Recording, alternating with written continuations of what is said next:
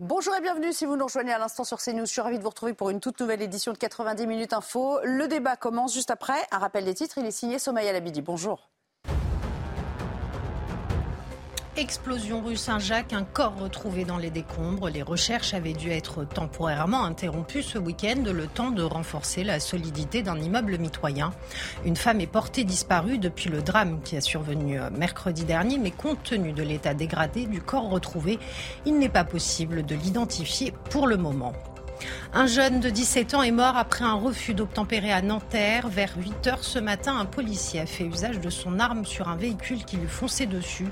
Un passager est en garde à vue, un troisième est en fuite. Selon les premiers éléments de l'enquête, le policier était placé à l'avant du, du véhicule et non pas devant. Deux enquêtes ont été ouvertes, dont une pour homicide volontaire par personne dépositaire de l'autorité publique et confiée à l'IGPN. Et puis le Covid-19 n'a pas disparu, prévient l'OMS Europe. Il ne faut pas baisser la garde face au virus, ajoute le Bureau européen.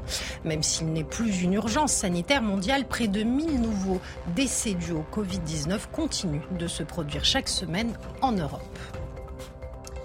C'est à la une aujourd'hui. Emmanuel Macron euh, qui poursuit son déplacement marseillais au contact des enseignants et euh, des personnels de santé. Aujourd'hui, l'éducation, deuxième priorité pour la ville. Et puis nous parlerons de ce terme de laboratoire pour l'école du futur qui ne passe pas toujours, vous l'entendrez, auprès des acteurs directs du secteur. Vous les avez. Une famille qui habite ici, elle n'a pas les mêmes chances qu'une famille qui est dans les quartiers sud.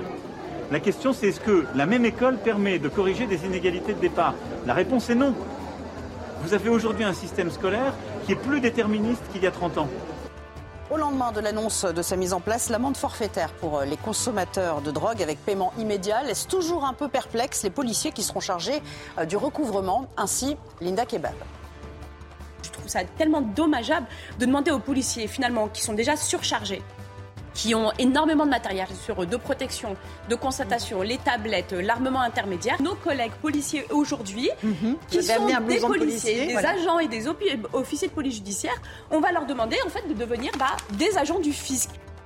Enfin, après euh, l'avis euh, favorable émis par le rapporteur du euh, Conseil d'État pour le port du hijab dans le foot, les réactions sont très vives, y compris du côté de la place Beauvau. On n'a pas à porter de vêtements religieux lorsqu'on fait du sport. Donc j'y suis très opposé. Et, évidemment, ce serait un, un- un coup de canif très fort contre le pacte républicain que de le permettre. Et voilà, en place pour accueillir les, euh, les invités du jour. Bonjour Mickaël Sadoun, je rappelle que vous êtes euh, chroniqueur, consultant, merci d'être euh, parmi nous cet après-midi. Sophie Audugé est là également, déléguée générale de SOS Éducation. Merci d'avoir répondu à, à cette invitation. Euh, Christopher Weisberg, bonjour. Vous êtes député Renaissance des Français de, de l'étranger.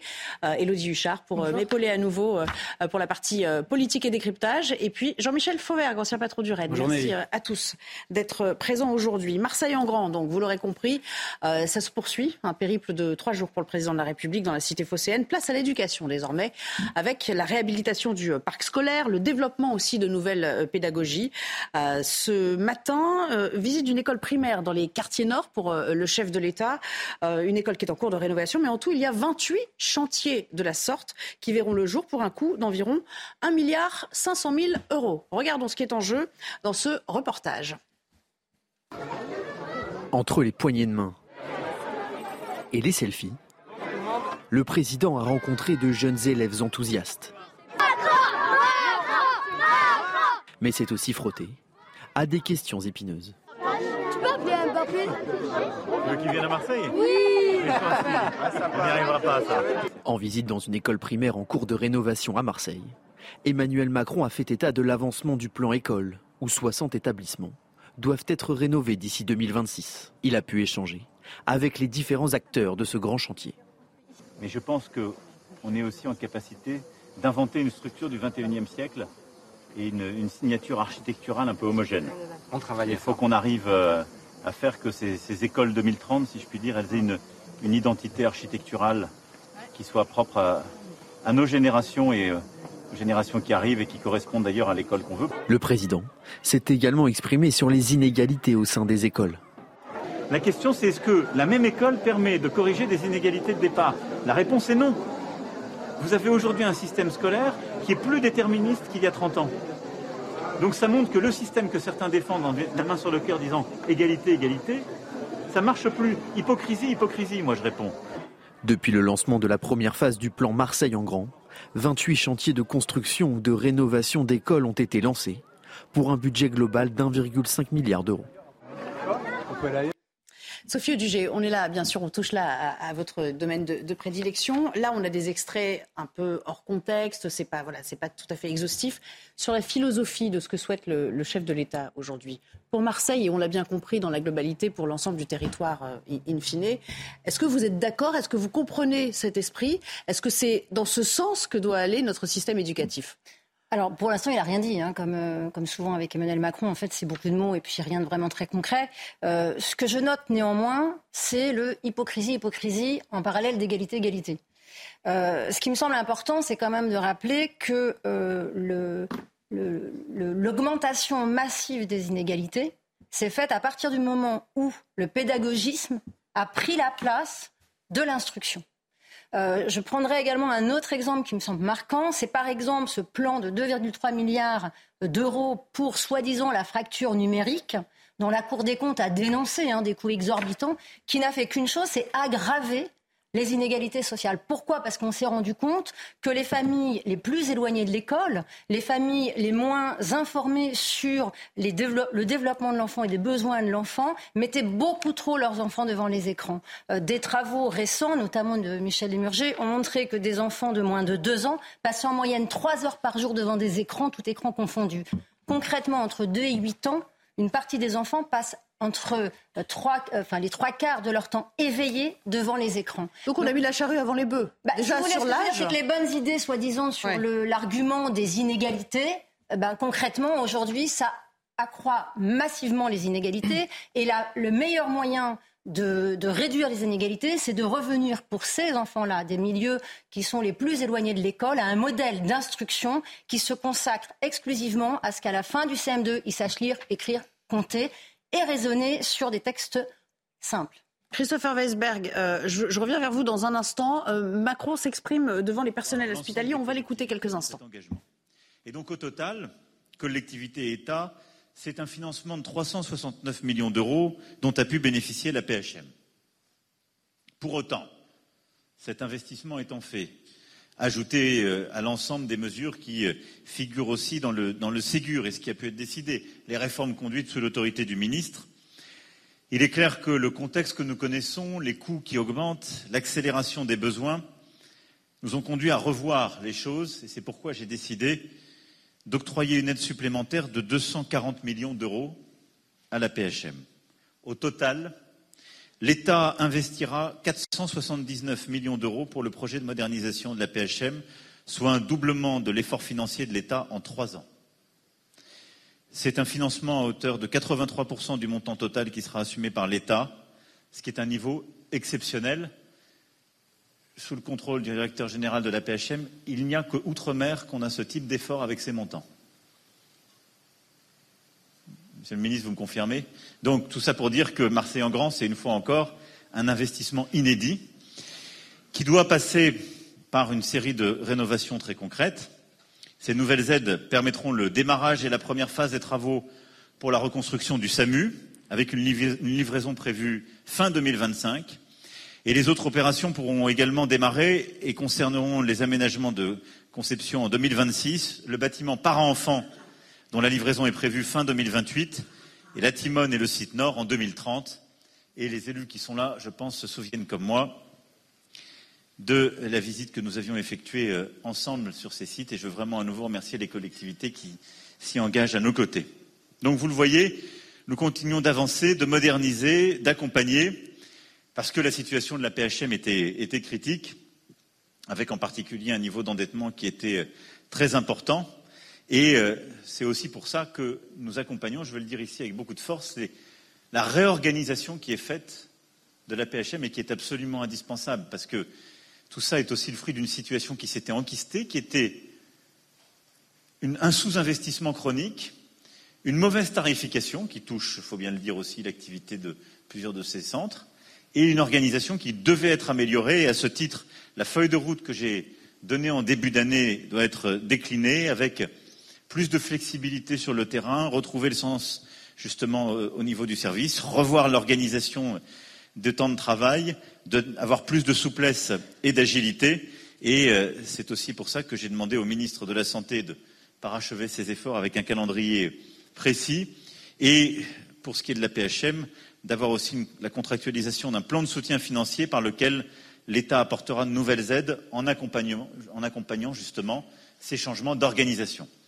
Je veux saluer aussi les efforts qui ont été faits et le déploiement de ce que j'avais annoncé au moment de Marseille en Grand, puisque la PHM est aux côtés des quartiers nord et déploie, on l'évoquait hier d'ailleurs euh, tous ensemble, mais une maison de santé directe qui est pilotée par la PHM, qui, va jouer, qui a commencé à, jouer et qui va jouer de manière croissante euh, un rôle très important aux côtés de la médecine libérale pour déployer en quelque sorte un pivot de l'hôpital et compléter l'offre de soins dans les quartiers les plus en difficulté pour euh, parachever le aller vers, comme on dit, des populations qui sont les plus précaires, les plus en difficulté, améliorer la prévention et l'organisation de notre offre de soins.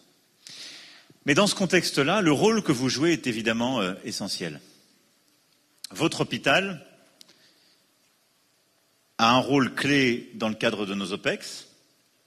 Beaucoup d'entre vous sont projetés, je vous en remercie, dans nos territoires d'outre-mer comme sur euh, les territoires euh, aussi d'opération. Vous l'avez été dans zone sahélo-saharienne ces dernières années et ailleurs, et vous continuerez de le faire.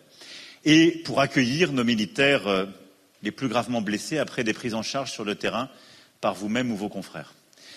Dans le cadre de la loi de programmation militaire, des scénarios qui ont été pilotés par euh, la direction, aussi des exercices auxquels plusieurs d'entre vous ont pu contribuer d'une guerre de haute intensité qui peut revenir, il est clair que votre, hôpital jouera un rôle clé en cas de guerre de haute intensité pour pouvoir accueillir plus de militaires en opération qui seraient frappés par des blessures très graves. Et donc, dans ce contexte-là, nous voulons euh, réenvisager euh, le dimensionnement, et c'est le fruit du travail de toutes les équipes que je salue euh, et de nos services de santé des armées.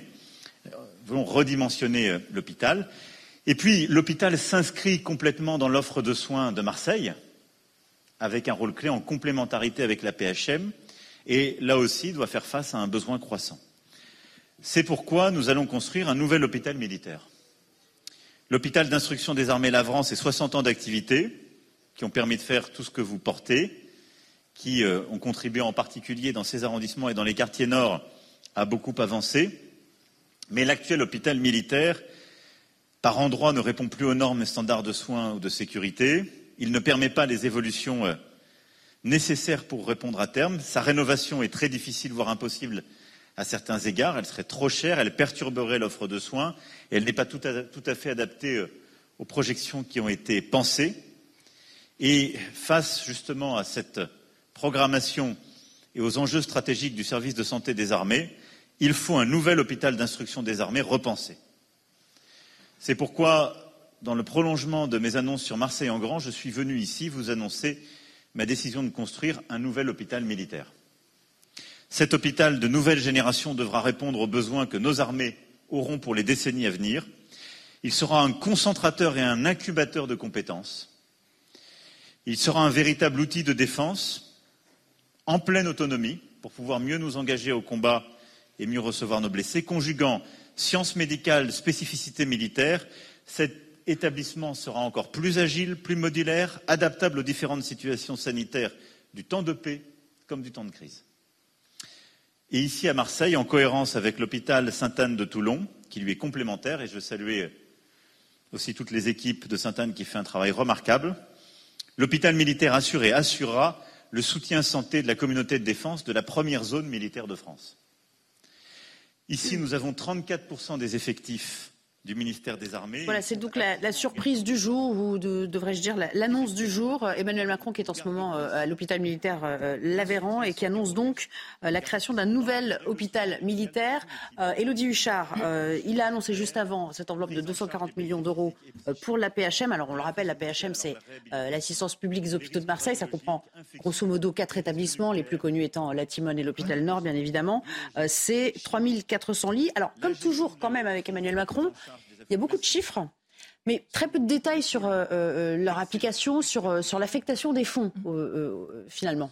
Oui, alors en fait, c'est effectivement toujours la poursuite hein, du premier plan Marseille en grand qui avait été mis en place par le président de la République. On sait qu'il y a plusieurs blocs aujourd'hui. C'était la santé. Alors effectivement, beaucoup de chiffres, parce que vous disiez 240 millions, et d'un autre côté, c'est 479 millions au total, avec à la fois les créations de lits et la modernisation. Emmanuel Macron qui rappelle quand même, au passage, que c'est donc 83% du montant total qui sera pris en charge par l'État. C'est un peu ce qu'on entend hein, depuis hier, le fait de dire c'est vraiment l'État qui vient au chevet de Marseille et c'est l'État qui est là pour mettre cet argent que peut-être les, les, collectivités territoriales ne mettent pas par manque de volonté ou par euh, autre projet. Effectivement, après, on a aussi entendu, et c'est vrai aussi dans toutes les séquences, qu'il y a beaucoup de retard qui a été pris à Marseille et que même si ces chiffres peuvent sembler énormes, et ils le sont, au regard du retard pris, Finalement, c'est pas tant que ça. Et puis surtout, il le dit d'ailleurs lui-même, euh, c'est une situation qui est totalement euh, enquistée. Donc, il explique quand même presque de lui-même que certes, c'est beaucoup, mais qu'il a conscience que ça ne suffira peut-être pas. D'une certaine manière, Christopher Reisberg, c'est une remise à niveau, comme le décrit euh, bien Elodie Huchard. ça vaut aussi pour les prisons. Quand on nous dit on va construire euh, des milliers de places de prison. En fait, on a déjà accumulé du retard sur l'engagement qui avait été pris pour le premier quinquennat. On ne fait que poursuivre l'œuvre qui a été entamée. Il y, a beaucoup d'effets d'annonce. En fait, c'est un peu la perception qu'on en a aussi. Oui, mais en fait, je veux dire, c'est ce que j'ai écouté tout à l'heure, madame, qui disait que c'est toujours des annonces et il n'y a rien. Mais je veux dire, il y a des chiffres qui sont des chiffres concrets, qui évoquent une action politique, euh, qui est une action sur le long terme. Euh, il y a eu des sous-investissements ces 40 dernières années dans les services publics. Et en fait, le Covid a été un moment où on a pu réinvestir. Et on a pu réinvestir beaucoup d'argent parce que il y avait les conditions financières pour le faire. Et je suis, et ça, ça va, ça va s'évaluer sur le long terme. Ça va pas s'évaluer en deux ans. Quand le président il vient pour la troisième fois, il montre un volontarisme, et ça, c'est ce qui m'a plu chez le président, c'est ce qui me plaît. J'aime le revoir comme ça, c'est-à-dire volontaire, aller sur le terrain, amener des plans, des plans nationaux, oui, c'est une, une, vision assez française. Hein. En Amérique du Nord, on n'a pas cette vision d'un président qui arrive et qui fait des, des, des, annonces très fortes sur des plans. Mais je crois que c'est ce que les Français attendent, parce qu'il y a beaucoup d'impatience. Et on ne peut pas à la fois dire qu'on rattrape le retard et contester que ces chiffres et ces montants sont considérables, qui ont déjà été lancés pour le plan, pour le plan Ségur de la santé, et qui est et dans l'éducation, puisqu'on est passé euh, de l'éducation à la santé euh, à travers un reportage. Mais je veux dire, moi j'aime voir euh, la vision qui était celle du début, où on dédouble les classes, où on investit, par rapport à l'assignation à résidence. Et peut-être que ça se voit pas tout de suite, mais déjà, depuis quelques années, on commence à voir des résultats dans ces quartiers-là. Ce qui prouve que peut-être qu'on a faut pris pas être aussi pessimiste non, non, les que résultats ne sont pas, bah, Les résultats ne sont pas en faveur, justement, d'une confirmation que, euh, que l'option était la bonne. Je suis désolée de vous dire ça, mais les chiffres sont... Vrai. Dans, les quartiers prioritaires de la ville, il y a eu des. C'est pas tellement vrai, ça. Ah bah, je suis désolée. Euh, moi, j'échange régulièrement vous êtes reparti euh, sur l'éducation. Euh, là, franchement, sur les chiffres, il n'y a aucun doute. Hein. Juste un petit mot, parce que vous aviez l'air d'en savoir un petit peu sur la question, et puis on repartira, je vous le promets, sur l'éducation même si on est un peu pris par le temps, par cette allocution. Euh, Jean-Michel Fauvert, c'est quoi cette, ce nouvel hôpital militaire? Est-ce qu'il se substitue à un autre? Est-ce qu'il y avait des manques en la matière? On pouvait s'étonner, ce que la question que je vous posais tout à l'heure, il y a moins d'opérations euh, extérieures de la part euh, de l'armée française. On a vu le désengagement au Mali, mais bon, parmi d'autres terrains d'opération. Alors pourquoi aujourd'hui? Alors, il y a moins d'opérations, mais l'armée est présente un peu partout, et en particulier sur le front Est, euh, en Roumanie, en particulier, ça vous aura pas échappé, euh, parce que sur le front Est de l'Europe, nous avons une, euh, une guerre actuellement, une, une, guerre entre l'Ukraine et, et la Russie, et que le président de la République française, son rôle, quel qu'il soit d'ailleurs, le président, euh, président c'est de, de prévoir et, et, et d'essayer d'anticiper tout ça. Et en fait, dans, dans ces déplacements à Marseille, que ce soit sur l'éducation, que ce soit sur la police, que ce soit sur la sécurité, que ce soit maintenant sur, le, sur les hôpitaux et en particulier cet hôpital militaire qu'il annonce, euh, il est en train de se projeter dans, dans, dans des choses possibles dans l'avenir, qu'on ne souhaite pas, bien évidemment. Donc, il ne faut pas qu'on soit alarmiste, mais enfin, bon, on, est, on, on prévoit. Dans des, dans des, choses possibles, il faut que notre, nos, bases nos bases arrières de nos armées, en particulier pour la santé, parce que ça c'est très important, soient, euh, soient présentes et soient rénovées. Alors, on revient à nos moutons, si j'ose dire. L'éducation. J'aimerais juste dire un petit mot quand même sur l'hôpital, parce que je pense que les solutions sont un petit peu en décalage avec les problèmes de l'hôpital actuel. Je pense qu'Emmanuel Macron a consenti à des efforts d'investissement qui étaient importants pendant le Covid, notamment au moment du Ségur. La revalorisation de 183 euros pour les infirmières dans le public comme dans le privé, c'était une très bonne chose à faire. Après, elles sont toujours sous-payées par rapport. J'allais dire, ça part de très loin. Quand ça hein. part de très très loin. Elles sont toujours sous-payées par rapport à nos voisins et je pense que 340 millions, c'est un tout petit plan d'investissement par rapport à ce que ça nécessiterait.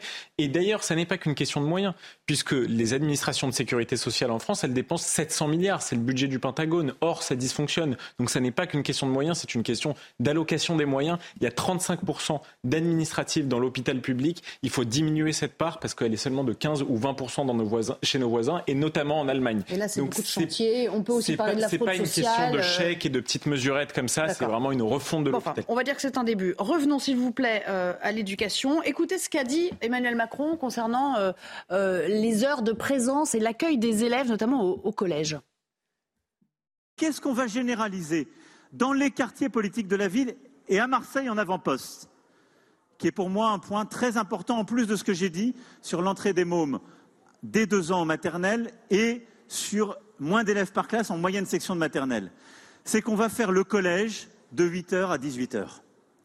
Et donc, dans vos quartiers, vous aurez le collège qui prendra les élèves en charge pédagogiquement de 8h à 18h. Parce que l'inégalité scolaire, elle se crée dans ces temps où l'enfant il était renvoyé chez lui. C'est fondamental. Alors, encore une fois, un accueil de 8h à 18h, très bien, pourquoi pas. Mais est-ce que c'est réaliste? J'imagine comme ça euh, que ça, ça implique des recrutements massifs quand même.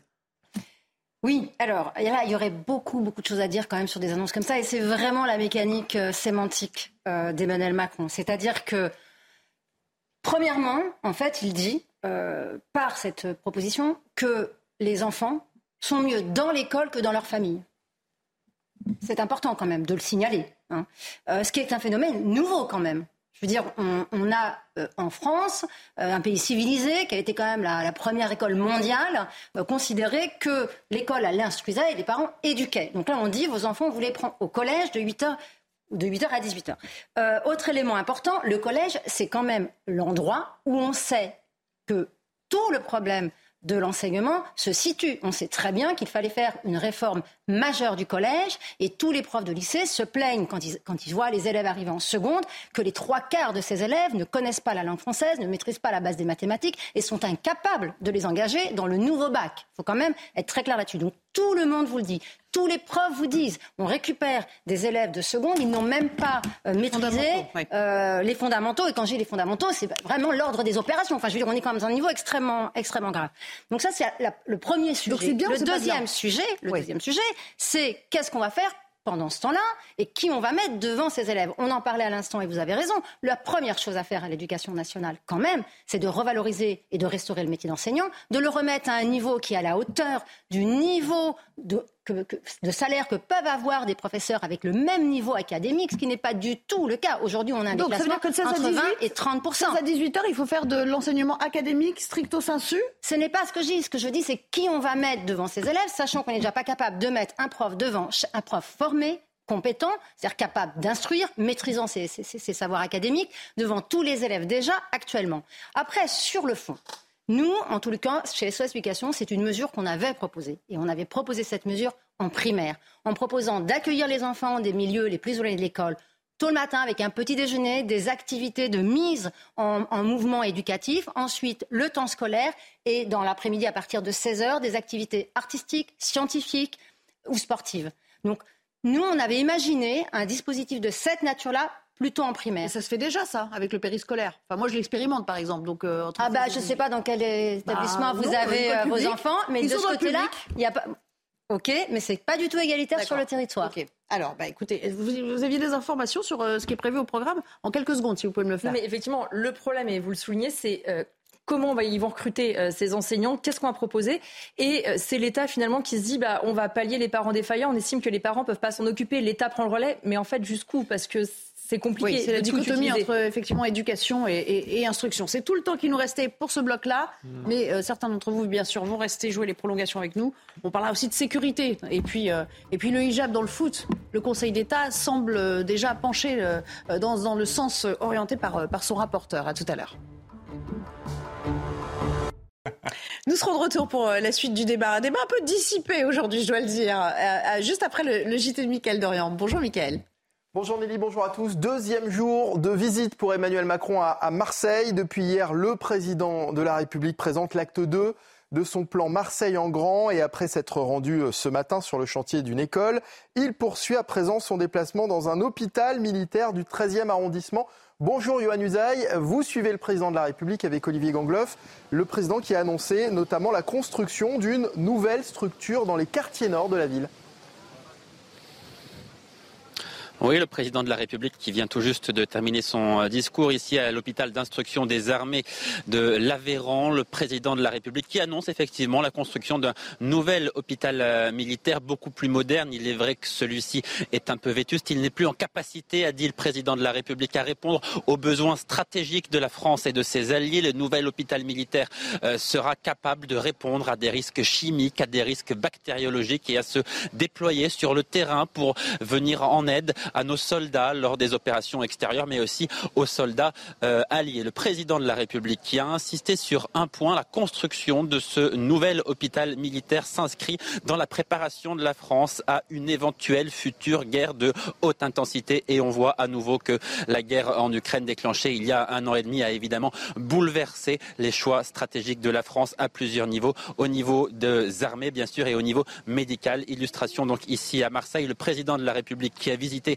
la structure actuelle où nous nous trouvons en ce moment, où sont soignés évidemment des militaires, mais aussi des Marseillais et parmi eux euh, plusieurs victimes de règlements de compte liés au trafic de stupéfiants. Sept victimes ont été soignées depuis le début de l'année euh, ici et Emmanuel Macron a rencontré le personnel soignant qui sont chargés de s'en occuper au quotidien.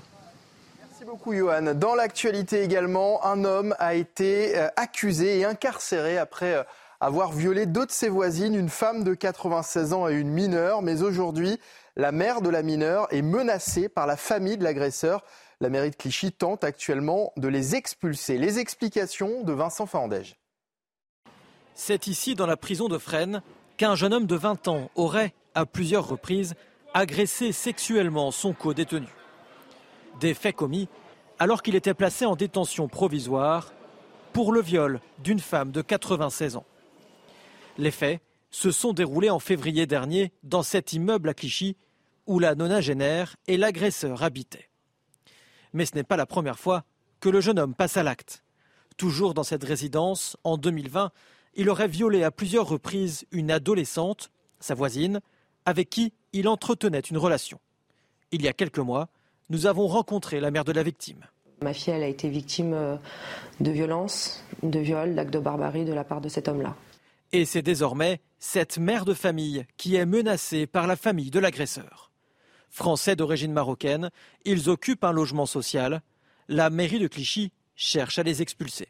On est quand même face à une affaire où il y a un viol, une tentative de viol sur un nonagénaire. Il y a vraisemblablement un lien qui est fait avec un viol sur mineur protégé. Et maintenant, on est face à une tentative de viol sur un co-détenu. Et faire bouger euh, la famille d'une victime, c'est, je trouve, très particulier, alors que ceux qui vont faire bouger, c'est la famille des personnes qui posent problème. Une procédure néanmoins extrêmement longue et sinueuse qui pourrait prendre plusieurs mois. L'actualité internationale, Vladimir Poutine s'est une nouvelle fois exprimé. Le chef du Kremlin est revenu sur la tentative de rébellion de la milice Wagner le week-end dernier. Il s'est voulu rassurant et a remercié ses soldats pour leur patriotisme. Retour sur cette prise de parole avec Maxime Lavandier. C'est au Kremlin, devant les forces de sécurité et tapis rouges déroulés, que Vladimir Poutine a pris la parole. Le leader russe a commencé par remercier ses soldats qui ont, selon ses termes, empêché une guerre civile face aux rebelles de la milice Wagner. Vous avez défendu l'ordre constitutionnel, la vie, la sécurité et la liberté de nos concitoyens. Sauvez notre patrie de turbulences. Dans les faits, vous avez empêché une guerre civile. Un combat héroïque de ses troupes, même s'il a admis des pertes dans ses rangs. Des soldats auxquels le président a voulu rendre un dernier hommage.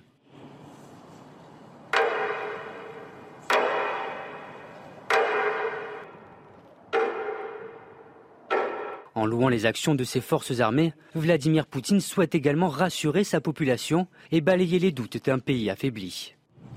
Votre résolution et votre courage, ainsi que la consolidation de la société russe, ont joué un rôle déterminant dans la stabilisation de la situation. Les gens qui ont été entraînés dans cette révolte ont vu que l'armée et le peuple sont unis. Clore la crise née de la mutinerie Wagner, c'est le sens voulu de ce discours, alors que le sort réservé à Evgeny Prigogine et ses hommes reste encore flou. Et ne manquez pas euh, tout à l'heure justement notre soirée spéciale Ukraine dès 21h sur CNews. Première partie, les soldats de l'information. Deuxième partie, dès 22h15 sur euh, le tournant de la guerre, débat animé par Julien Pasquet. Et puis, dès 23h, un documentaire sur les femmes dans la guerre. On termine avec euh, notre chronique sport et du football. La prochaine Coupe du Monde des clubs se tiendra du 12 au 23 décembre. Ce sera à Jeddah, en Arabie Saoudite.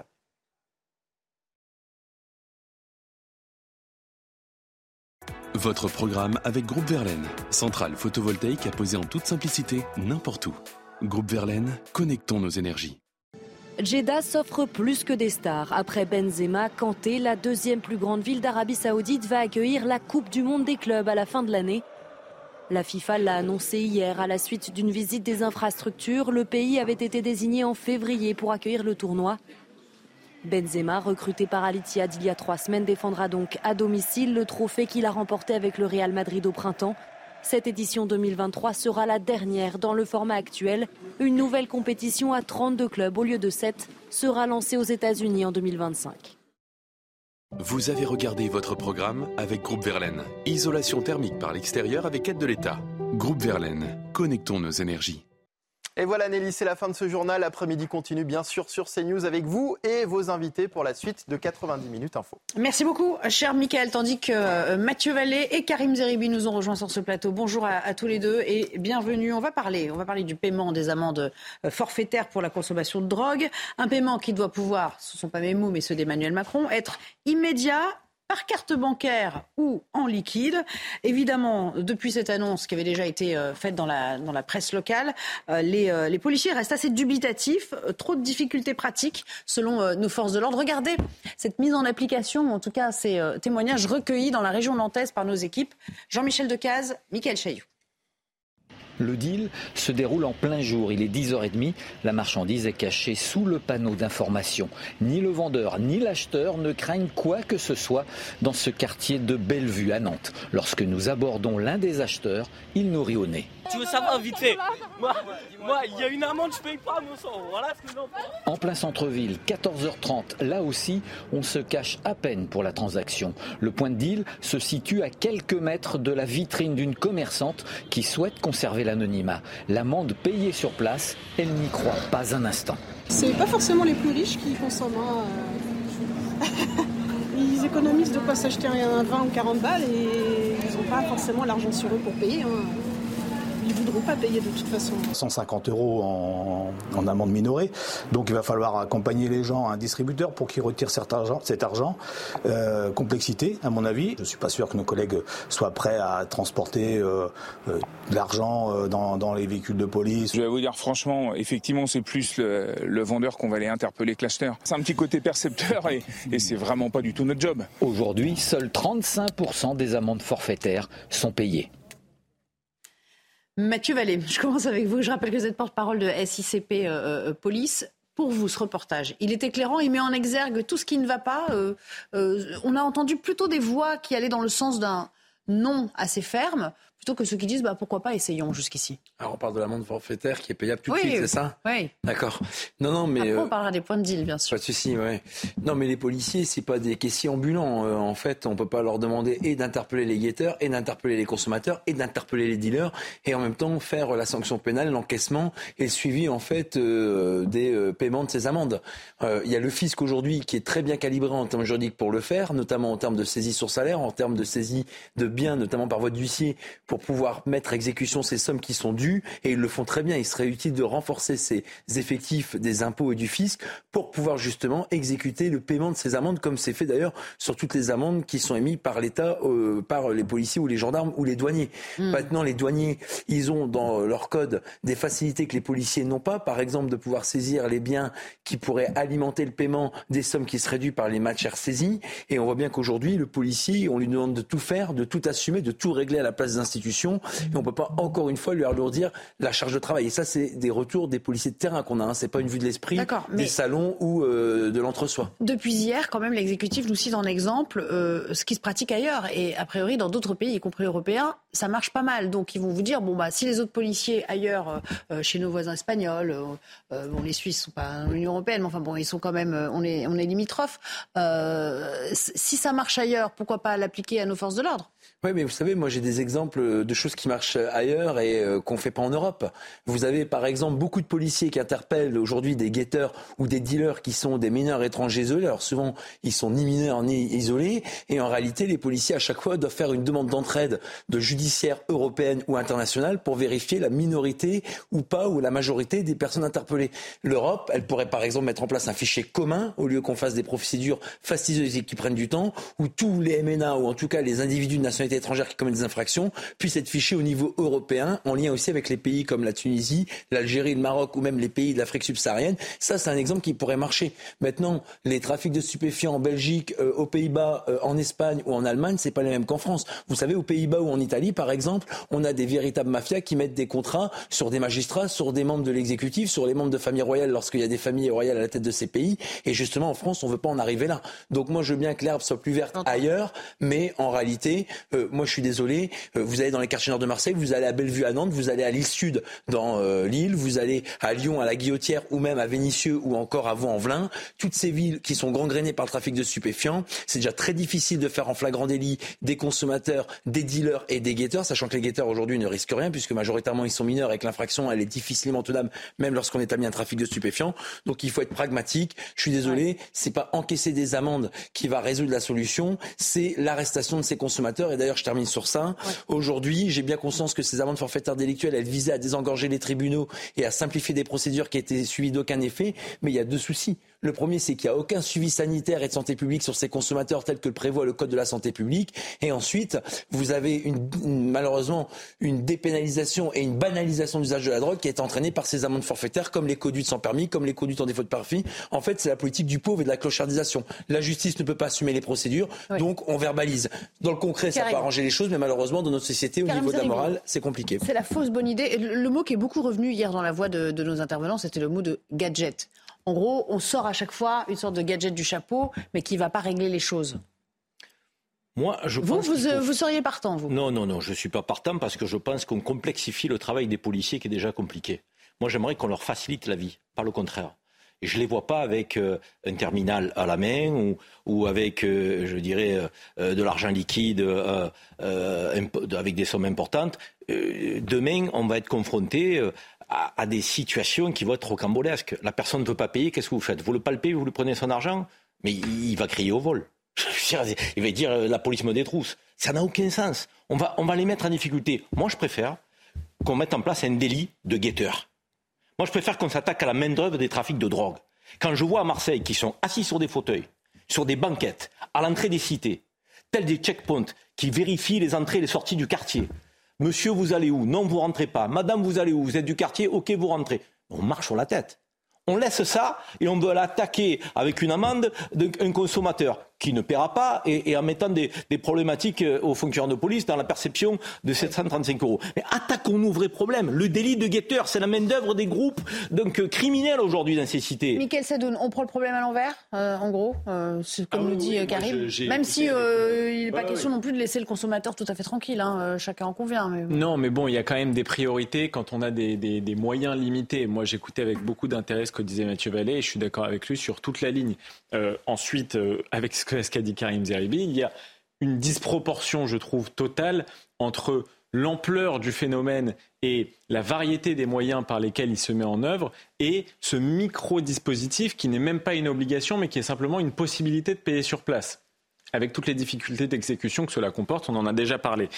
Sur l'argent liquide, notamment, il y a beaucoup de débats. On a dit on n'est pas des convoyeurs de fonds. ce qui euh, serait intéressant, c'est euh, peut-être des courtes peines de prison pour, pour ceux qui prennent part à ces trafics de drogue et qui sont souvent jeunes. Donc ça, ce serait peut-être plus dissuasif. Il n'y a pas de prison.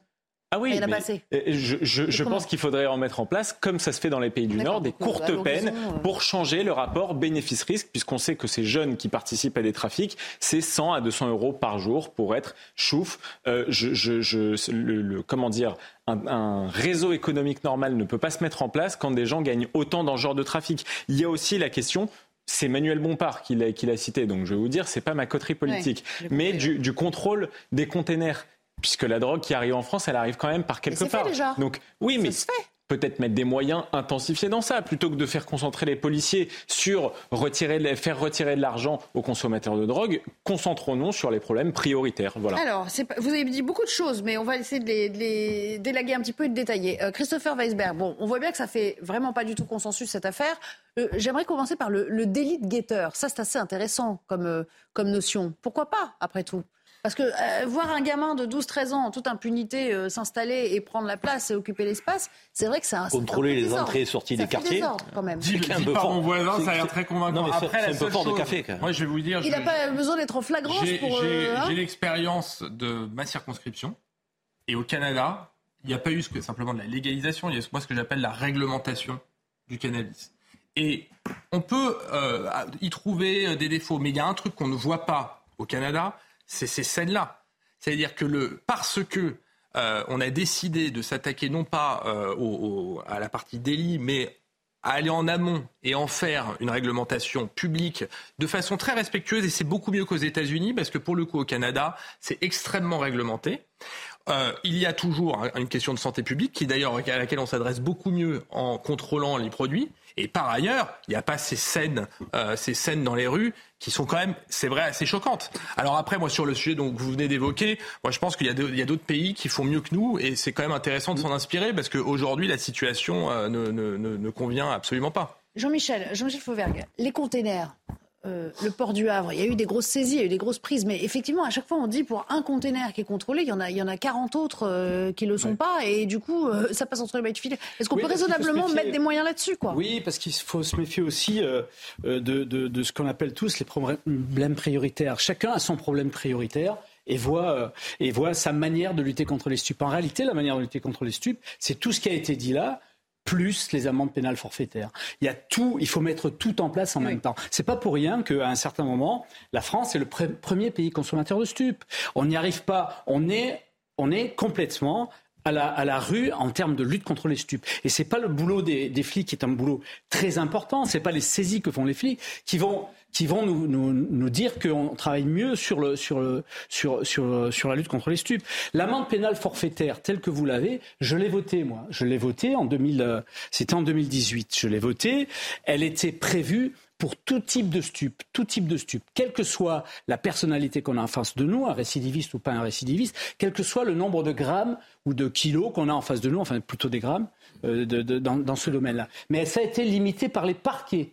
Le- C'est-à-dire que les parquets ont, ont- ont limité le travail du législateur. Ça, c'est quelque chose qui est, qui est important et, et qui devrait, on- sur lequel on, on devrait revenir. La deuxième chose, quand on a mis en place cette amende-là, Auparavant, comme, on fait de toutes les lois, on a des auditions. Et c'est les policiers et les gendarmes qui nous l'ont demandé. Et les policiers et gendarmes, et certains nous ont demandé s'ils ne pouvaient pas justement faire cette perception sur la voie publique. Donc, effectivement, ça marche dans d'autres pays. Pourquoi ne pas l'essayer chez nous, en plus de tout ce qui a été dit Ah, les en plus policiers, pas tous les policiers, visiblement. Regardez, il y a autant d'avis dans la nature. euh, Mais oui, mais bien sûr. Mais... que, euh, regardez, le- le- le- on va vous montrer deux euh, avis, celle de la euh, porte-parole de la police nationale et la déléguée nationale d'unité SGP Police, Linda Kebab. C'est pour euh, avoir une mesure supplémentaire d'efficacité sur le terrain. Euh, on voit ça comme ça parce que déjà, ça simplifie en plus leur, euh, leur action euh, dans la mesure où ça leur évite euh, de faire venir, d'interpeller la personne, de la faire venir au commissariat, d'appeler le magistrat et toutes les suites qui doivent être consignées sur procès verbal. Donc, Et je trouve ça tellement dommageable de demander aux policiers, finalement, qui sont déjà surchargés, qui ont énormément de matériel sur eux, de protection, de constatation, les tablettes, euh, l'armement intermédiaire, eh bien, on, leur va, on va leur demander de devenir des agents du fisc. Donc moi, j'ai une chose toute simple, c'est-à-dire que nos collègues policiers aujourd'hui, qui Vous avez sont des policiers, policier, des voilà. agents et des officiers de police judiciaire, on va leur demander en fait de devenir bah, des agents du fisc. Parce que c'est tout simple. La responsabilité aujourd'hui, qui est celle du Trésor public, de recouvrir ces amendes, elle va incomber aux policiers. Alors, je propose aussi qu'on ajoute dans la dotation matérielle des policiers le sac banane, vous savez, pour pouvoir rendre la monnaie, Mhm. et puis les petits euh, rouleaux pour les facturettes qu'on va mettre dans les TPE. Enfin, ça n'a pas de sens, Madame Ferrari. Et puis on, s'attaque aux mineurs. alors le débat il se poursuit aussi euh, en plateau. Karim voulait réagir peut-être euh, euh, à ce que disait Jean-Michel, notamment sur Jean- le fait que ça a été bien accepté par certains flics. Non, mais Jean-Michel a dit quelque chose d'important. Il a dit tout ce qui a été dit sur ce plateau est intéressant, euh, y compris l'amende forfaitaire. Le problème, c'est qu'on ne met pas en place tout ce qui a été dit sur le plateau. On met en place que l'amende forfaitaire. Parce que si on mettait en place le délit de guetteur, plus euh, les propositions que Mathieu euh, Vallée euh, de, qu'a indiqué, plus l'indemnité forfaitaire, on aurait un arsenal. Or, aujourd'hui, on ne se donne pas les moyens de cet arsenal. C'est ça la réalité. Parce que, moi, je vais vous dire, si vous voulez que ça marche, ça existe déjà. si vous voulez que ça Euh, marche, ça tu prends, tu prends l'exemple des, pays euh, étrangers. Il faut quand même qu'on on entende aussi qu'il faut faire preuve de coercition parfois. Ah, bien sûr. Aujourd'hui, nous n'avons pas de place en prison. Quand tu prends l'exemple des Pays-Bas, quand tu mets en place une réglementation, si la personne ne respecte pas la réglementation, elle va passer trois semaines, quatre semaines, un mois, deux mois en prison. Aujourd'hui, on ne peut pas le faire. On a 72 000 détenus pour 60 000 places. On n'a même pas un centre d'éducation renforcé par département pour les adolescents. Alors, on ne se donne pas les coup, moyens de la coercition. Et c'est quoi mais S'il n'y a pas de place de prison, tu. il n'y a pas de contrepartie, donc on ne peut pas se donner les moyens d'une politique, j'allais dire autoritaire, donc pas autoritariste, autoritaire au sens noble du terme. On ne se donne pas les moyens. C'est ça la réalité. Mathieu Vallée, euh, ça, euh, en admettant qu'on s'en donne les moyens, ça prendra encore quelques années. Non, mais c'est dommage que le déplacement du président de la République s'est concentré sur le fait que les policiers allaient devenir des caissiers ambulants. On a un outil que les pays dans l'Europe nous envient au monde entier, c'est la police judiciaire. On n'en a pas beaucoup parlé. Il les a rencontrés lundi midi à l'évêché. On a la brigade de recherche et d'intervention, la brigade euh, de répression du banditisme et la brigade criminelle, qui, je le rappelle, contrairement aux annonces du président de la République, ils n'auront pas plus en septembre. Ils auront encore en moins, parce qu'il y a 14 policiers qui partent en mutation en C'est ça, parce qu'il septembre. nous a dit hier aurait les agents de PJ en Oui, plus. mais euh. non, mais ils viennent pas en plus. C'est que par les jeux des mutations, il manquait déjà une dizaine de policiers dans les groupes de la crime et de la BRB. Donc il y a un tour de passe-passe. euh, ex- bah exactement. Mais après, c'est le jeu des mutations, mais en fait, ça sera pas en plus. Et quand on voit qu'on a 23 décès liés au règlement de compte, Bah oui. moi, je vous donne juste un exemple. La brigade de répression du banditisme, la brigade criminelle et la brigade de recherche d'intervention de la police judiciaire de Marseille. Ils ont fait des affaires extraordinaires sur ces règlements de compte. S'ils intervenaient pas, mais Marseille, ça serait Beyrouth. Mm, En fait, vous avez ces policiers qui, en flagrant délit, ont interpellé une bande qui avait voulu assassiner une personne à proximité d'une école en plein jour. Donc, vous, je vous laisse imaginer les victimes dommage. collatérales qu'on aurait pu avoir. Et aujourd'hui, on assiste à une ubérisation des assassinats sur la capitale phocéenne. Vous avez des recruteurs qui officient sur les réseaux sociaux, qui pour 15 000 euros, 20 000 euros mettent des têtes à prix que des jeunes, notamment vu entre avec ce 16 et jeune de 19 18 ans, là, qui avait plusieurs contrats. Notre- qui s'appelait Mathéo et qui a été interpellé à Gardanne il y a un mois et demi effectivement et qui fait l'objet d'une instruction et qui est en détention provisoire. Et bien effectivement, et ensuite ils mettent leur forfait sur Internet et sur les réseaux sociaux. Et c'est ça aujourd'hui qui doit nous inquiéter. Et c'est ça dont j'aurais aimé que le président parle. C'est que cette police judiciaire aujourd'hui, ça sera le fer de lance et ça l'est déjà contre la criminalité organisée. Le pilonnage des points de deal par les policiers de Marseille, par les CRS, c'est efficace, mais on a atteint la limite. Il faut nettoyer les halls d'immeubles, mais il faut aussi nettoyer les réseaux. Si on ne fait pas ces deux jambes, on n'éradiquera pas, en tout cas pas mieux, les trafics de stupéfiants que l'on serait pu constater jusqu'aujourd'hui. Et cette police judiciaire, avec la réforme de la police nationale, moi je le redis sur votre plateau, on émet des vives inquiétudes sur cette réforme, parce que cette police judiciaire, elle est enviée dans le monde entier. C'est des enquêteurs d'excellence, sans faire offense à nos enquêteurs de sécurité publique qui crousent sous les dossiers. On a ces enquêteurs spécialisés qui ont le temps, entre un mois et six mois, qui élucident des enquêtes, qui ont les moyens et qu'il faut absolument renforcer, sinon on pédalera dans la semoule. Là, vous parlez de la réforme qui a été annoncée il y a trois mois et qui a été très, très euh, Enfin, une réforme, c'est fait pour améliorer les choses, mais enfin là, ça fonctionne. Donc je comprends pas. C'est la sécurité publique qui est malade. C'est pas en mettant un parent sain dans un parent malade qu'on arrange les choses. Ce qu'il faudrait, c'est simplifier la procédure des enquêteurs de Ouais. sécurité publique, leur donner moins de dossiers. Mais ça, ça nécessite du courage Vous politique. comprenez un peu ces doléances quand même, quand même. C'est-à-dire que on annonce un peu des mesures euh, en guise de saupoudrage, mais que ça va pas assez loin dans le discours et dans l'intention. Mais attendez, déjà, moi premièrement, je suis pas un spécialiste de la police et je suis face à trois experts de la police, donc je vais, vais certainement pas commencer à donner des leçons sur euh, ce qu'il faudrait faire. Euh, on parle d'un déplacement à Marseille qui, en fait, est censé justement montrer à la population qu'il y a une action sur le long terme pour essayer de régler des problèmes. Et très clairement, il a, y a plein de solutions qui ont été adressées. Euh, vous passez par la, on, a 20 minutes de débat sur le forfait.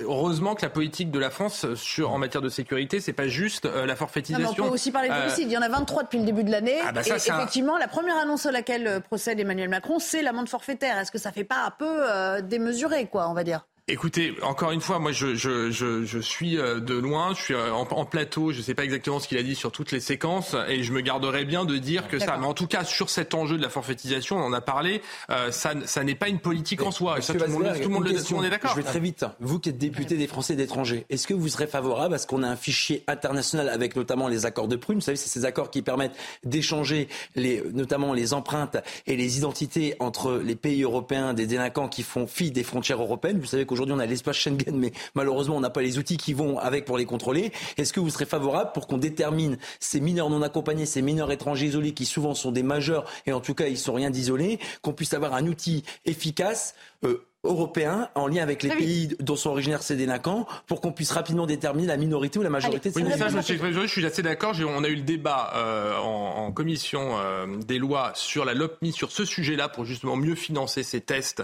Alors après, tout ce qui est international, ça passe par traité. Hein. Donc moi, je, à, chaque bah, la fois, France, évidemment, peut faire de lance. Mais la, France peut, peut, poser le sujet. Mais le, sujet euh, du test sur les mineurs, c'est un sujet qu'on a abordé sans tabou. Avec un fichier, sans il n'y aurait plus besoin de tests, on irait plus rapide.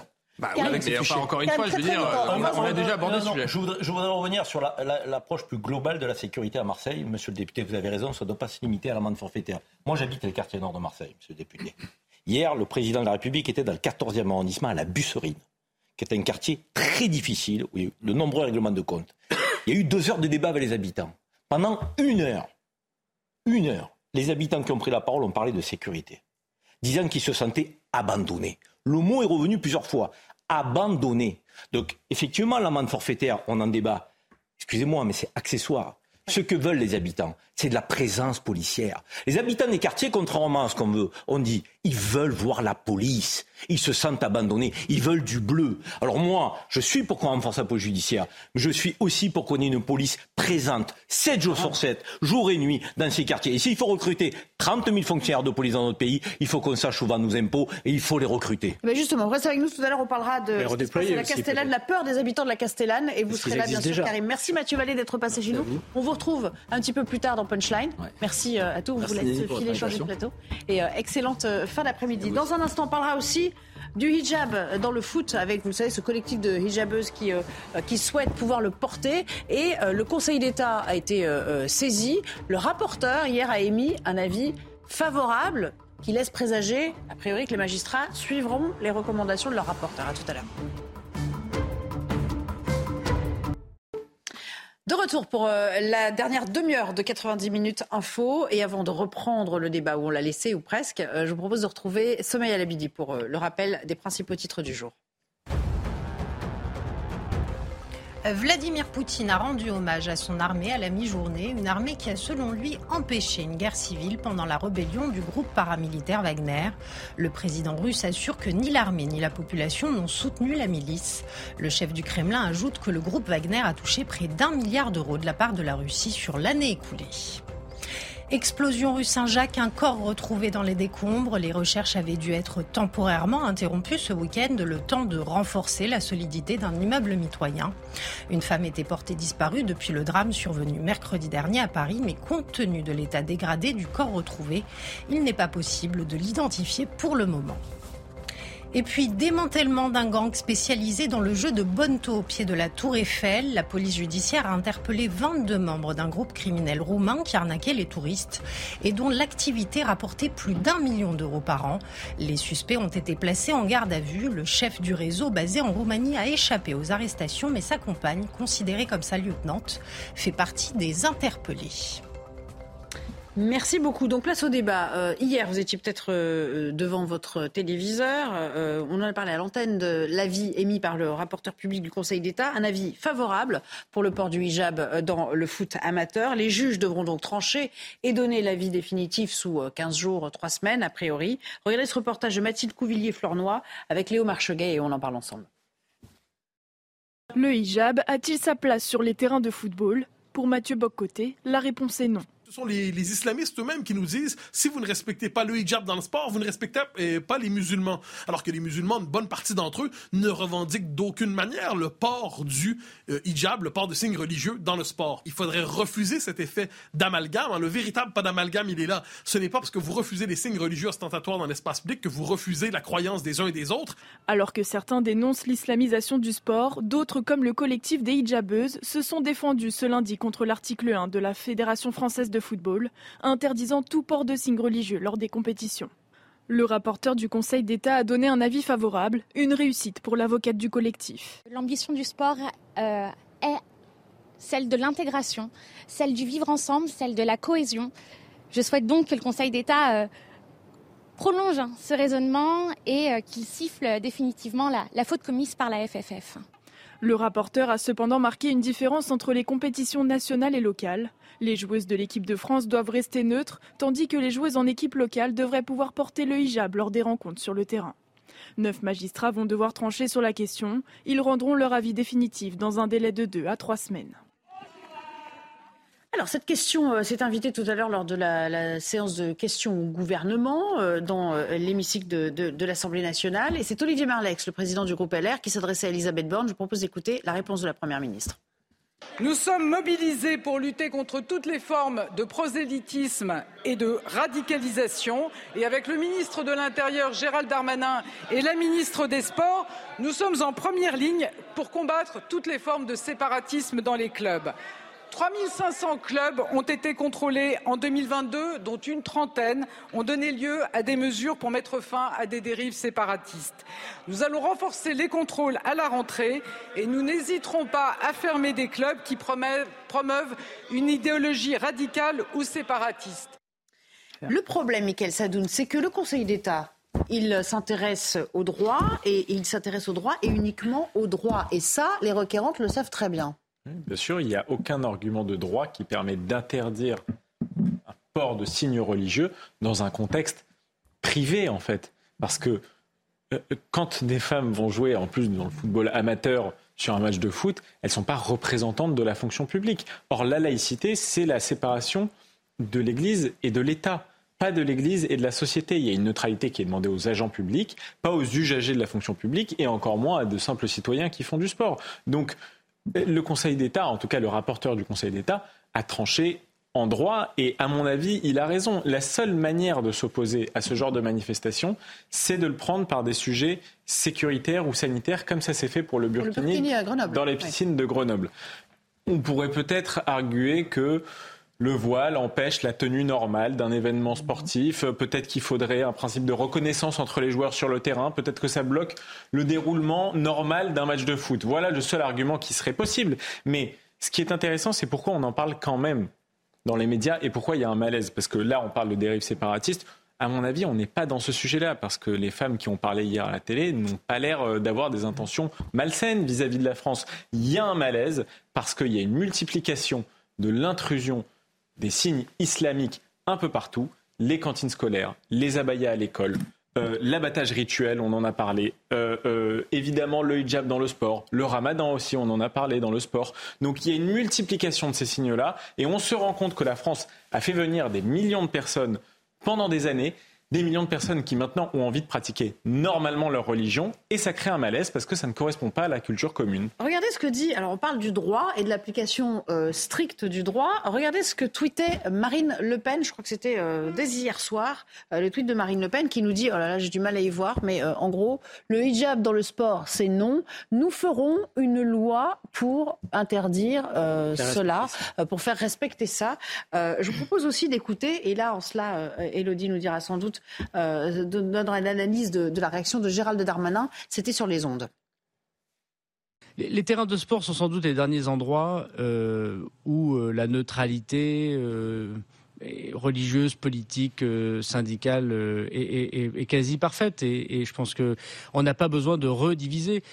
Surtout lorsqu'il s'agit euh, d'associations euh, souvent communautaristes qui veulent non pas défendre une cause très noble, qui est la, liberté de culte. Et moi, je suis très attaché en ces jours de, de l'Aïd à la liberté de culte, et notamment de nos compatriotes musulmans. Mais ça n'a rien à voir avec euh, les coups de boutoir contre la République. Et on n'a pas à porter de vêtements religieux lorsqu'on fait du sport. Donc j'y suis très opposé. Et, évidemment, ce serait un, un, un coup de canif très fort contre le pacte républicain que de le permettre. Elodie, il détonne euh, en cela. Alors, il est fermement opposé, mais que peut-il faire concrètement? Alors, c'est compliqué, effectivement, euh, pour lui. Premièrement, parce que, comme on le disait tout à l'heure, il y a un principe qui s'applique, c'est celui du droit. Et surtout, on voit qu'il est isolé. On a entendu juste avant la réaction de la première ministre qui explique euh, on est intraitable, on va renforcer les contrôles, etc. On sent pas dans ces deux interventions qu'on a entendues de manière rapprochée la même détermination. C'est pas étonnant, Gérald Darmanin, qui soit ferme là-dessus et qu'il en soit sincèrement convaincu. Je pense que personne ne peut en douter, mais on le voit sur un certain nombre de sujets. Gérald Darmanin, il vient de la droite, il s'en cache pas. C'est quelqu'un qui, sur l'ordre, est extrêmement ferme. C'est moins vrai pour sa première ministre, c'est moins vrai pour son gouvernement globalement, et c'est surtout moins vrai euh, pour sa majorité. Parce que que Marine Le Pen euh, veuille déposer une proposition de loi, pourquoi pas C'est ce qu'ont fait les Républicains le 26 janvier 2021 euh, dans le cadre de la loi séparatisme, justement pour interdire le port de vêtements religieux dans le sport. Et évidemment, au Sénat, ça avait bien fonctionné puisque les sénateurs sont à majorité de droite et la majorité avait dit non. C'est de toute façon, on voit le problème. D'un côté, un ministre de l'Intérieur très ferme, une majorité qui ne suit pas là-dessus. Karim Zeribi, euh, l'issue, bon, on la connaît à peu près, hein, euh, sauf euh, énorme surprise, parce que dans 90% des cas, je pense que les magistrats suivent les recommandations de leurs collègues, rapporteurs. mais pourquoi, moi ce que je comprends moins, c'est pourquoi il y a ce distinguo entre amateurs stricto sensu au niveau des petits clubs et puis les équipes A, les équipes nationales. À ce moment-là, pourquoi faire un Parce droit que de mesure considérer qu'en équipe nationale, vous êtes délégataire euh, d'une mission de service public, Mm. puisque la Fédération française de football est porteuse de cette délégation, et qu'en tant que délégataire, comme les enseignants à l'école, vous ne devez pas apporter de signes religieux. Or, euh, donc, dans le monde amateur, ça n'est pas le cas. Vous n'êtes pas délégataire de service public. Moi, euh, le problème Vous que j'ai. contre? Non, résumé. encore une fois, je pense que là, vous me posez une question de manière un peu trop binaire. Euh, je sais bien que le débat public se limite pour, contre, oui, non. C'est parfois un peu plus compliqué que ça. Moi, je suis pour qu'on applique les principes de laïcité. Est-ce qu'il y a un torse à la laïcité? Juridiquement, la réponse est non. Michael Sadou l'a très bien rappelé. Est-ce qu'on a une radicalisation ou euh, euh, un séparatisme, euh, je dirais, évident? La réponse est non également. On ne peut pas acter que toutes les filles qui portent ce hijab font preuve de séparatisme. Au contraire, elles se mélangent aux autres. Que veut-on? Qu'elles restent enfermées chez elles parce qu'elles portent un hijab et qu'elles ne se mélangent pas aux autres? Moi, je trouve que tout ce qui relève, je dirais, de près ou de loin, à l'islam, est trop assimilé dans notre pays à de l'islamisme, du radicalisme ou du séparatisme. prosélytisme. Moi, moi, je, je- je veux que nous, ou du prosélytisme. En quoi c'est faire preuve de prosélytisme de porter un signe religieux? À partir du moment où votre comportement, je dirais, vis-à-vis d'autrui, n'est pas de convaincre autrui à pratiquer la même religion que vous, je sais, vous faites pas de prosélytisme. Je trouve qu'on est dans une forme de fixette, d'obsession, de crainte permanente pour tout ce qui concerne l'islam et les musulmans. Il faut qu'on se calme un Donc, petit peu. pression. Il faut qu'on lutte contre le radicalisme, contre le séparatisme et contre l'islamisme, pas contre les musulmans et l'islam. Est-ce que ça Sinon, on ne va se trompe pas de combat. entraîner d'une certaine manière une pression, une forme de pression sociale ou communautaire et encourager d'autres à le faire par euh, euh, volonté de se conformer? C'est une question qui se pose, euh, Christophe. Et moi, je suis totalement d'accord avec ce qui a été dit par mes deux Donc vous êtes collègues. aussi, non, mais je vais vous dire, je vais vous dire, on est libre. tous fondamentalement attachés à la laïcité. On est fondamentalement attachés à la laïcité et la loi de 1905, c'est tout ce qu'il faut préserver dans notre pays. On est contre le séparatisme. Je m'indignerai systématiquement contre le séparatisme. Mais là, qu'est-ce que c'est en l'espèce? En l'espèce, ce sont des jeunes femmes qui vont faire du sport. Et faire du sport et sortir de chez soi, c'est la première étape pour justement éviter l'assignation à résidence. Et je vous rappelle que c'est ça l'enjeu fondamental. Si on interdit ces jeunes femmes, elles vont rester chez elles, elles seront pas dans l'espace public. Et, je- et deuxième point que vous venez d'évoquer, et je suis totalement d'accord, et je me permets de faire quand même une petite critique sur votre antenne et sur votre ligne éditoriale. Si systématiquement... Laquelle, euh, attendez, euh, soyons précis. Bah, là. La en- fait, euh, en, lien euh, avec l'actualité, d'ailleurs, et ce que des collègues ont dit en, en question au gouvernement, parce que c'était un autre sujet, On n'a pas sur le fait que par exemple, question, hein. ah bah, euh, moi je pense, euh, je pense, je je pense que, mais je sais, mais moi cette je vous donne, je vous donne, je, vous je vous un point, mais bien sûr. allez-y, dis. allez au bout de votre logique, parce que je- vais au bout de ma logique. laissez-moi l'occasion de vous considère, et contredire j'ai l'impression qu'il y a une murdocalisation. Murdoch, Rupert Murdoch, Ah oui, a théorisé la manière Oula. de comment sur les lignes éditoriales on arrive à orienter l'opinion publique. Non. Et je vais vous mais bien sûr, mais ah attendez, pardon, vous ne pouvez ah pas non, le dire. Non, mais laissez-moi finir. Je voudrais Il y a juste, le Conseil d'État qui a été saisi par un collectif, on ne peut Exactement. pas en parler. C'est une actualité encore une, comme une fois, autre. Là, mais bien me, sûr, mais tout est actualité, tout est actualité comme le, dans le HLM. Dans le HLM, bah en fait non, parce que je, suis sur BFM depuis tout à l'heure. Je suis sur BFM depuis tout à l'heure, parce que vous mettez BFM à côté bah, et que ça n'est pas le cas. Mais la réalité, c'est que le journal du dimanche et votre patron, votre patron, votre patron. On n'est pas là pour faire de la politique. Ce qui ne veut pas dire que vous ayez. On n'est pas là. Non, je suis désolé, on n'est pas là pour parler de ça. Vous faites aujourd'hui c'est le jeu de l'extrême On n'est pas, on n'est pas, pas le JDD. On n'est pas le JDD. Merci beaucoup pour cette. Vous ne prenez pas en compte le fait que c'est un sujet. Mais je le dis que c'est un sujet français. Mais pour beaucoup de Français, c'est un sujet d'inquiétude. Est-ce qu'on peut dire que ces femmes sont dans leur droit On n'en fait pas un légitimement l'inquiétude de certaines populations euh, française qui s'inquiète culturelle. Voilà, de l'insécurité culturelle. Le Conseil d'État c'est tout à fait normal. C'est tout à fait normal d'en parler? Moi, je ne suis pas d'accord avec vous. Non, je ne peux pas vous normal. Ça. Et puis moi, je de dire, euh, monsieur le député, moi, je suis consultant senior, monsieur le député. Vous avez vu ma position. Non, mais on est dans du débat. On est dans le débat. On est dans le débat. On est dans le débat. Puisqu'on en est là. On est dans le débat. En quoi le sujet que vous venez de voir à une ligne éditoriale qui va dans un sens ou dans l'autre. On ne fait que reprendre. On peut le repasser le sujet? On peut évidemment le repasser. Parce que non, mais ben non. Mais totalement. Moi, et, je, confirme ce que je dis, c'est-à-dire que le Conseil quand on regarde, quand même. on parle pas d'un. Mais bien sûr, mais c'est pas. Par exemple, tout à l'heure, vous avez mis un sujet sur le fait qu'il y avait un monsieur qui avait violé des gens dans un immeuble, euh, qui, est absolument abominable. C'est un fait ouais, divers absolument abominable. Vous l'avez mis à 8 heures du matin. Je me suis réveillé avec ces news là-dessus. Vous l'avez mis toute la journée sur les plateaux. Et donc il y a, en fait, avec évidemment des connotations sur le fait que cette personne est d'origine marocaine, quoi? Sur le fait que non, Et donc il y a un moment, il y a un moment, à force de systématiquement dire ça, on rentre dans le jeu du rassemblement national. Vous savez ce que vous faites là, Christopher Weisberg? Vous êtes en train de parler à vos administrés des Français de l'étranger. Non, c'est pas le Jacques. Hein. Mais si, vous faites de la politique. Non, mais, non, mais attends, bah, oui, on fait de la politique. Surtout que, bah, c'est pour ça que vous m'interviewez. Non, mais surtout, est-ce qu'on peut ah, considérer que un message aux personnes qui vous élisent est en lien avec un fait de société donc moi, n'en parlons pas en gros. Moi. Non, c'est pas qu'on en parle pas. On, peut parler de tout. Euh, on peut parler de tout. Quand on oriente,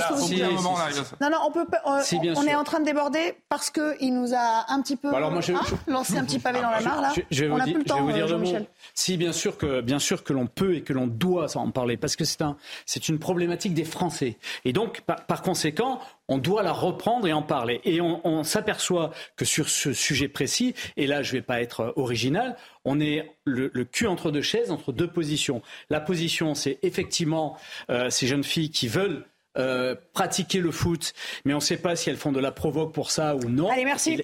Ou, et de l'autre côté, un conseil d'État qui dit la loi et rien que la loi. Et donc, il faudra trancher. Et pour trancher, il faudra trancher par une loi. Merci, on est obligé de partir en pub. Vous savez quoi Dans deux jours, on fera un sondage là-dessus.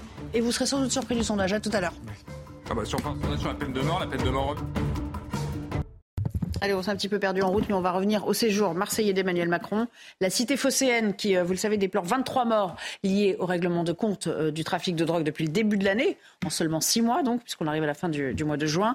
Il a annoncé, Emmanuel Macron, l'arrivée donc d'une quatrième euh, compagnie de CRS, la fameuse Super CRS, 25 nouveaux enquêteurs à la division criminelle et à la brigade de répression du banditisme, et puis bien sûr des task force interministérielles pour lutter contre le trafic de drogue.